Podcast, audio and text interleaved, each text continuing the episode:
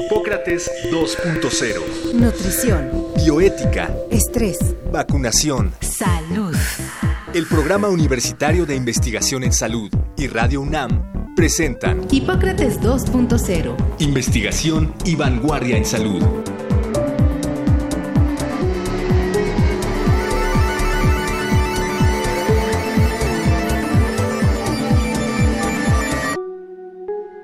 Nombre es Arnoldo Kraus, yo soy médico internista y reumatólogo. La bioética es una especialidad que surgió hace aproximadamente 40 años y para definirla en una forma sencilla, en una forma no académica, diría que es la ciencia de la supervivencia. Cuando digo la ciencia de la supervivencia me refiero al ser humano, a la sociedad y a la tierra, para alertar a la población, a la sociedad, de las amenazas que se han cernido en aquella época, hablo hace 40, 50 años y que ahora son más vigentes, sobre la Tierra debido a las actividades del ser humano, al explotarla inadecuadamente, al acabar con los recursos de una forma no inteligente y a no poner un límite a cuestiones esenciales como deforestación, contaminación de praderas marinas, contaminación de aires, de aguas, etcétera. Entonces, la palabra supervivencia es una palabra muy adecuada porque nadie nos garantiza que el ser humano va a sobrevivir si seguimos con esta destrucción de la Tierra. Los seres humanos tendríamos que tener el compromiso de saber que somos responsables de la salud de la Tierra o de la enfermedad de la Tierra que nosotros, los seres humanos, producimos, sin por supuesto descontar que hay una serie de fenómenos naturales como huracanes, terremotos, maremotos, etcétera, que se suceden como cambios propios de la Tierra.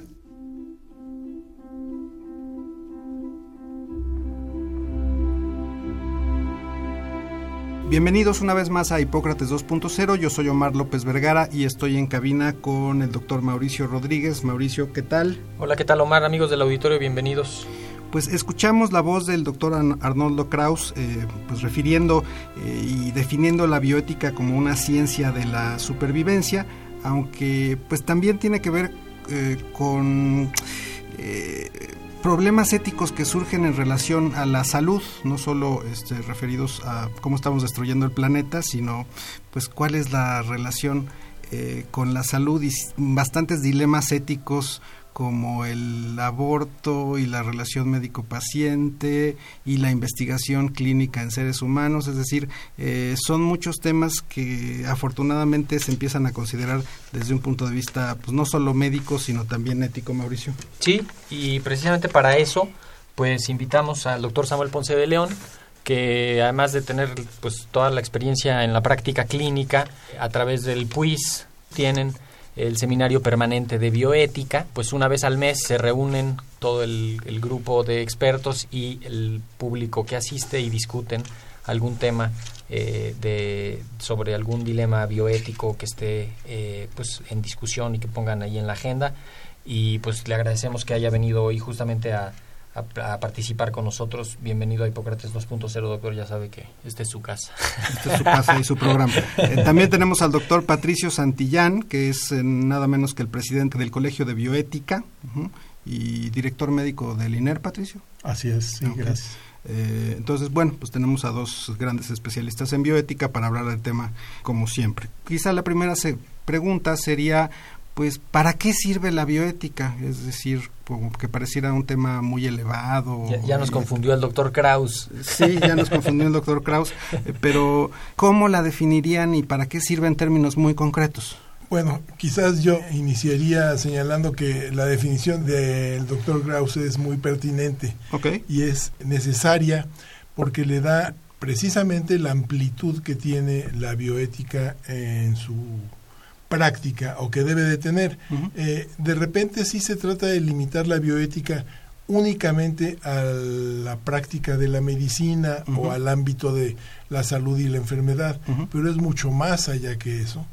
Y es precisamente en el último de, los términos eh, la ciencia del cuidado de la vida propiamente.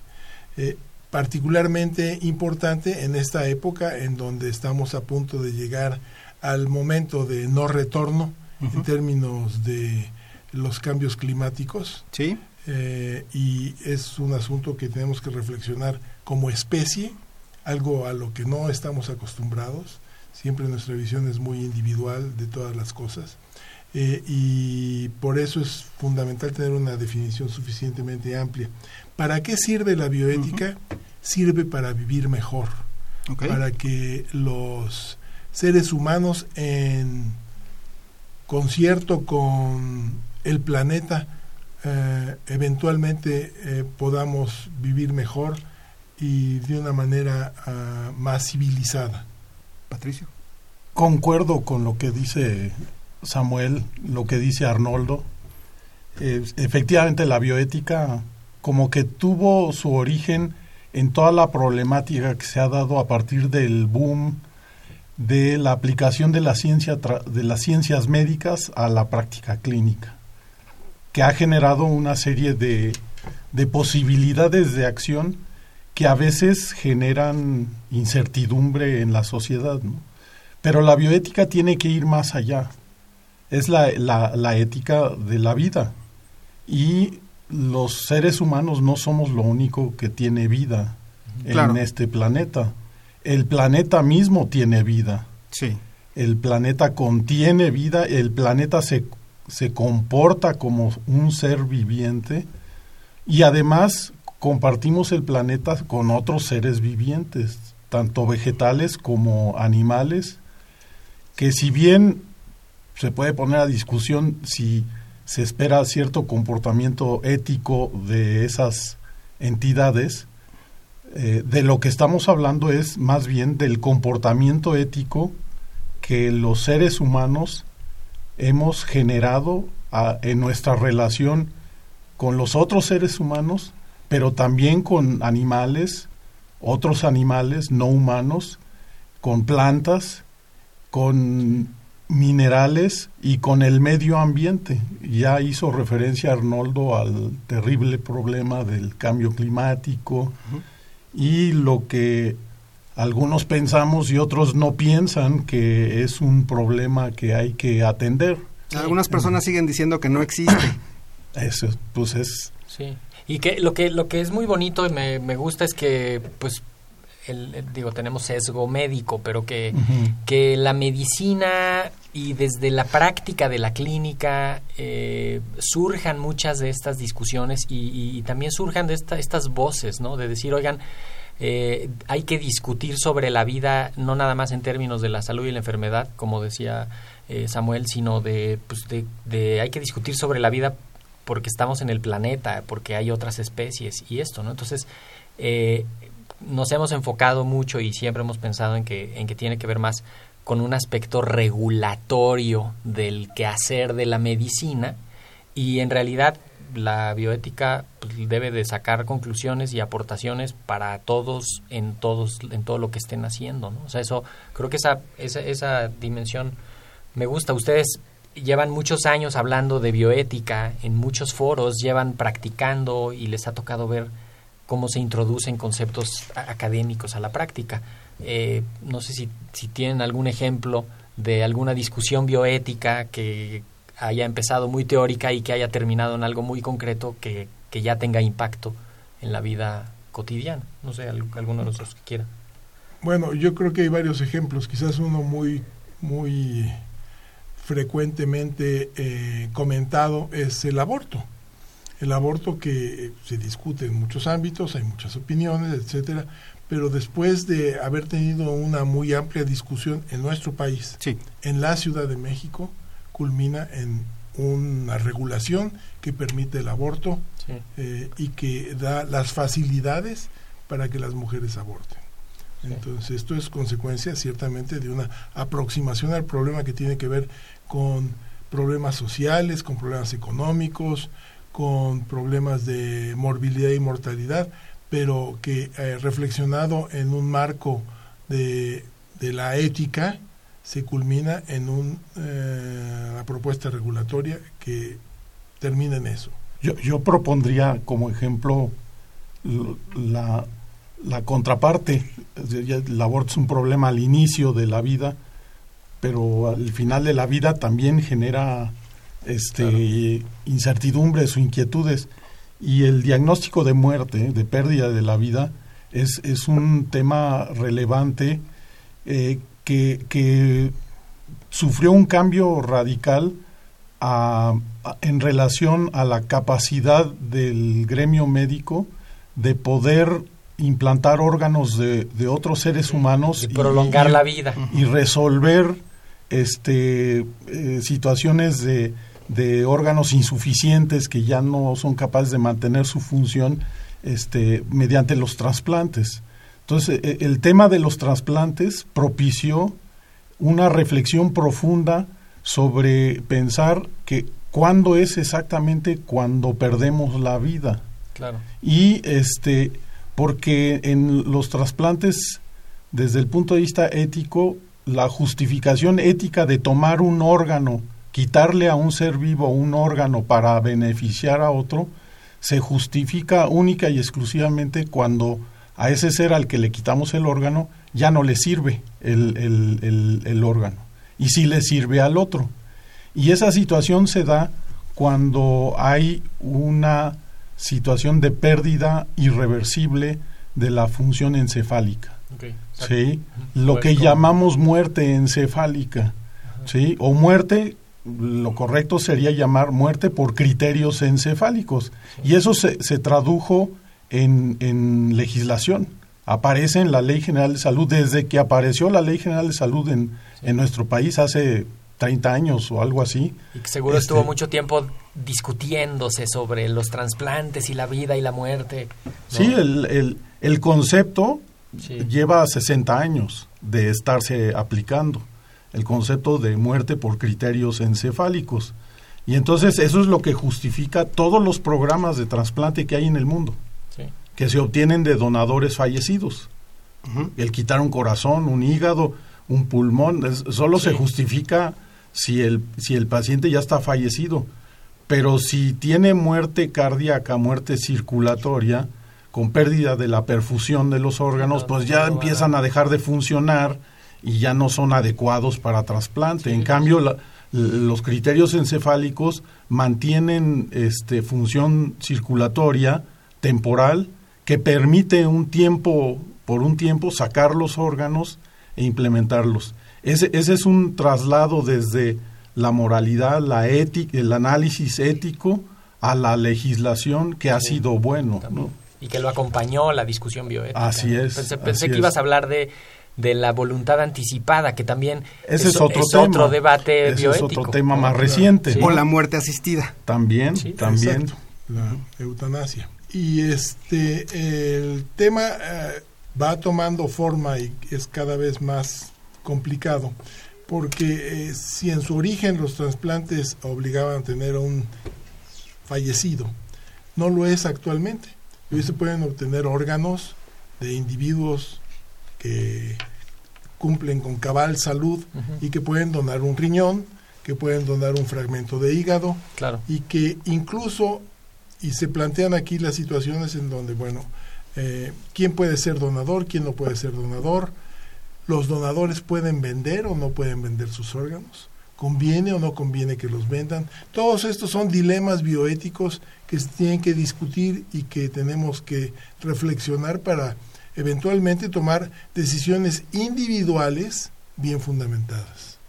Así es. Un, un ejemplo reciente, hace unas semanas o un mes, dos meses, hubo una discusión en, en la Cámara de Diputados donde iban a, aprobar una ley que modificaba el estatus de donación en, en, el país y en donde se aplicaba la donación este, eh, tácita, este, en donde todos nos convertimos en donadores, todos los ciudadanos, a menos que levantemos la mano y digamos, yo no, quiero ser donador. Y, y, y, eso genera un cuestionamiento ético porque ver la cosa así, que no necesariamente per se está mal, sin embargo, implica que podamos cometer un error ético al considerar como donadores a alguien que no quiere donar, porque el problema de la decisión voluntaria no se tomó en cuenta. Perfecto. Vamos a escuchar otro audio del doctor Arnoldo Kraus, a ver a qué nos lleva. Hipócrates 2.0 Bueno, en México con este gobierno, sí, claro, todo ha cambiado, todo está peor. Entonces, en este inciso también ha cambiado. No hay una buena noticia en este sexenio, ¿no? Politicemos nuestra plática porque hay que politizar las pláticas. En este sexenio, en cuanto a ecología, yo creo que todo ha ido para peor. En Holbox quemaron eh, los pastizales y quemaron también este, sembradíos, no sé bien todo lo que quemaron, porque deseaban, eh, deseaban eh, hacer ahí un centro turístico y con campo de golf. Eh, los originarios de la isla se oponían a eso y lo quemaron, lo quemaron todo. Y así muchísimo, todo lo que está pasando en Cancún con el caray, a ver si no me equivoco, con el sargazo, que es estas algas que están llegando, que están inundando las playas, si me equivoco, perdón, pues es también por las actividades desmedidas sobre el agua, el crecimiento eh, tremendo de las bacterias, sin coto, están acabando con el turismo, que nos importa, y pues hay muchos etcéteras, porque todo en cuanto a materia de ecología en este sexenio yo creo que está peor. Hipócrates 2.0 y bueno, la, la bioética en México, eh, ya nos pone el doctor Kraus algunos eh, puntos, eh, suena que todo estuvo catastrófico, me voy a atrever a discrepar cuando menos en un par de, de, asuntos. Creo que este sexenio aumentaron las áreas protegidas, de las áreas naturales protegidas. se tomaron acciones también sin precedente para la protección de la vaquita marina y de algunas especies. ciertamente, pues son más los asuntos malos que los asuntos buenos, pero pero pues vamos a ver. Lo, también cuenta. Lo bueno también cuenta. Por favor, no repitamos eso. No repitamos eso, sí. No, pero, pero en, en, términos de la, de la parte médica, de la bioética, en, en, el asunto de la medicina, ¿cómo balancean estos últimos años? Bueno, eh, quizás lo que debiera decir es que, eh, desde luego comparto la visión de desastre sí. que señala el doctor Kraus en todos los ámbitos. Desde luego, como señalaba el doctor Rodríguez, Mauricio Rodríguez, hay áreas que se pueden eh, recuperar y señalar, pues sí, en estos se tuvo cuidado y se tuvo éxito, el incremento en las áreas protegidas sí es significativo, pero en general todo es un desastre, no solo en México en términos de, del cambio climático, sino en eh, todo el mundo. Y ya aterrizándolo a la medicina, yo diría que también el escenario es bastante complicado, en virtud de que eh, tenemos un déficit importantísimo en nuestra capacidad de darle atención médica a la población. En general, los servicios no tienen una calidad óptima. Son servicios que funcionan indudablemente. El Seguro Social es una extraordinaria institución ¿Sí? que resuelve la gran mayoría de los problemas que eh, se pueden atender en sus instalaciones.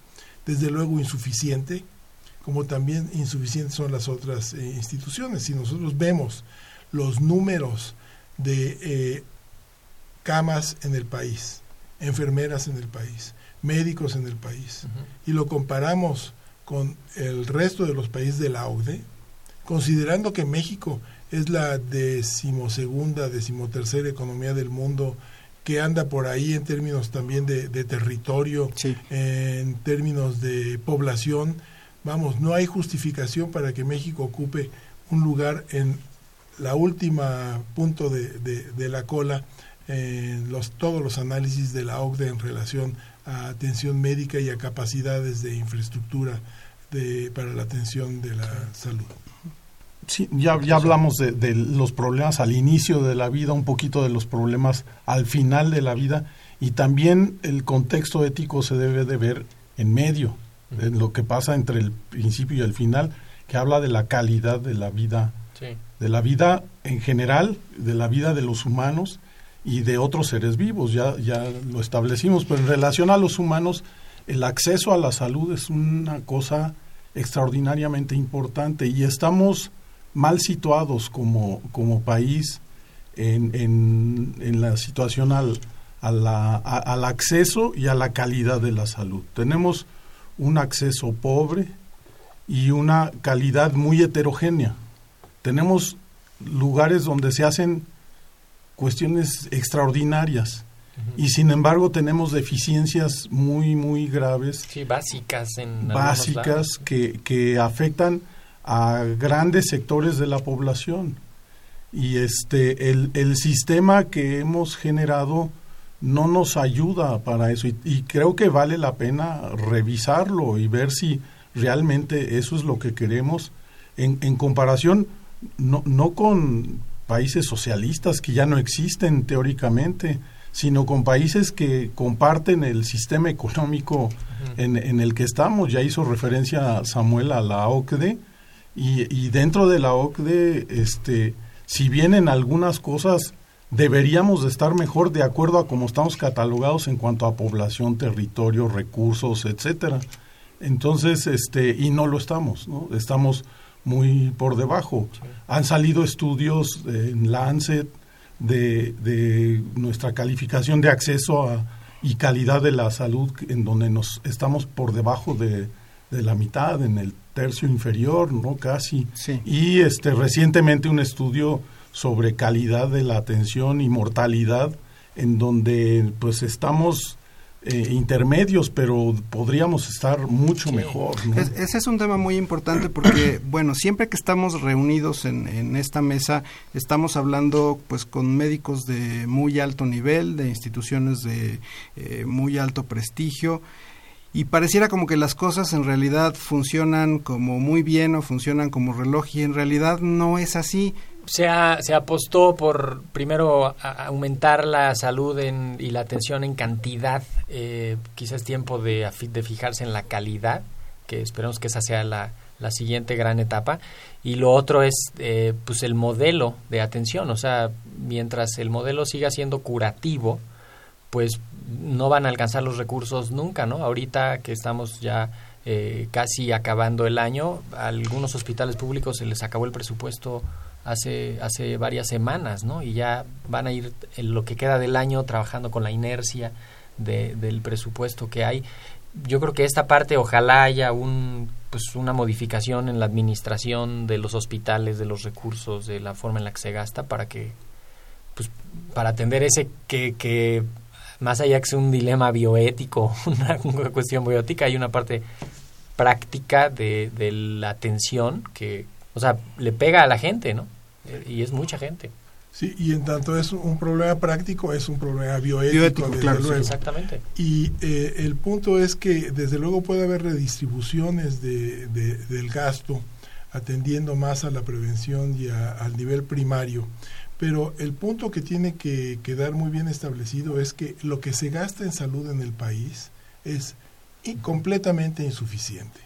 Tiene que haber un incremento muy importante del presupuesto para salud para que las cosas funcionen un poco mejor y que la atención pueda mejorar. Porque efectivamente la escena que describe Omar es algo que se repite a lo largo y a lo ancho del país en prácticamente todas las instituciones.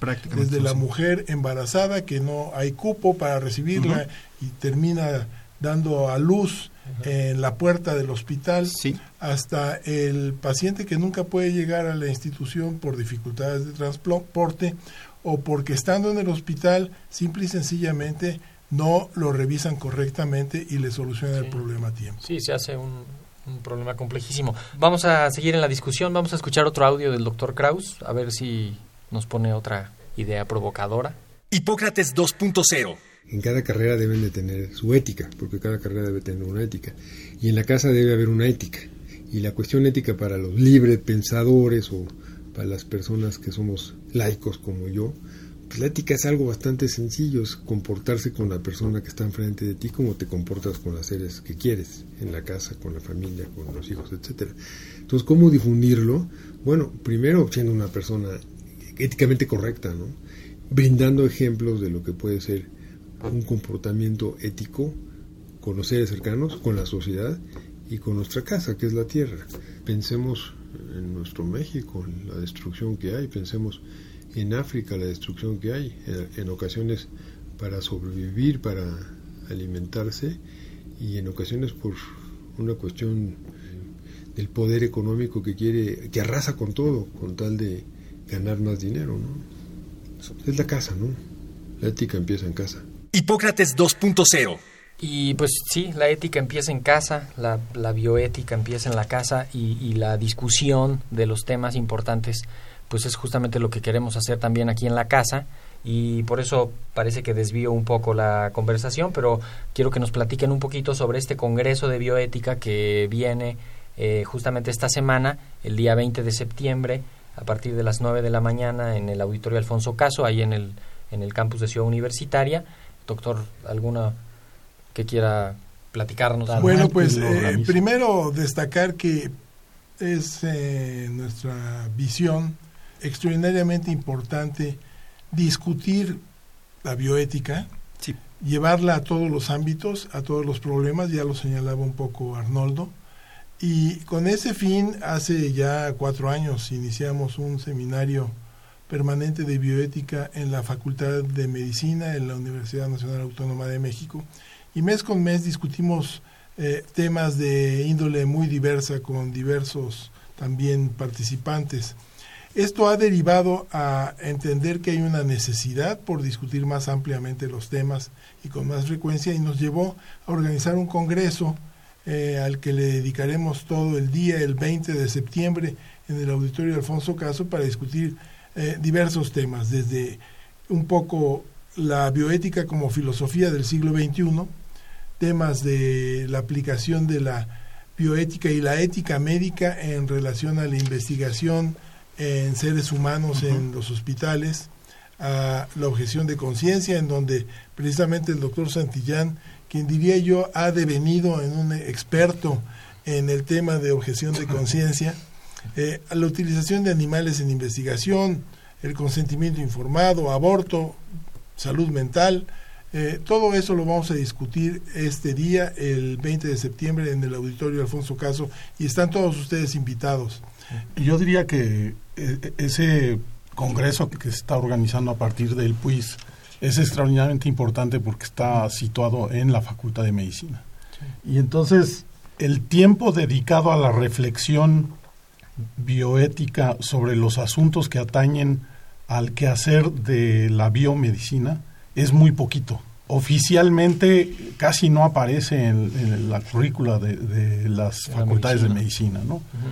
Y entonces es importante que aparezca y que los alumnos desde chiquitos ahora sí empiecen a absorber los argumentos que van y que sustentan todos los cuestionamientos, las cuestiones eh, bioéticas que atañen a la vida desde su inicio a su fin, al final y todo lo que queda en medio y todo lo que queda a un lado en su relación con animales, plantas, el medio ambiente, etcétera. Entonces, Congreso de Bioética, Auditorio Alfonso Caso, 20 de septiembre, de 9 a 5 y media, entrada libre, pues creo que con eso cerramos, Omar. Con eso cerramos y la próxima emisión de Hipócrates 2.0 vamos a tener nuevamente este tema de bioética porque pues son muchas las interrogantes que tenemos, la segunda parte de este tema con el doctor Samuel Ponce de León y el doctor Patricio Santillán. Por el momento eh, nos vamos y nos escucharemos la próxima semana, Mauricio. Así es. Muchas gracias por su atención.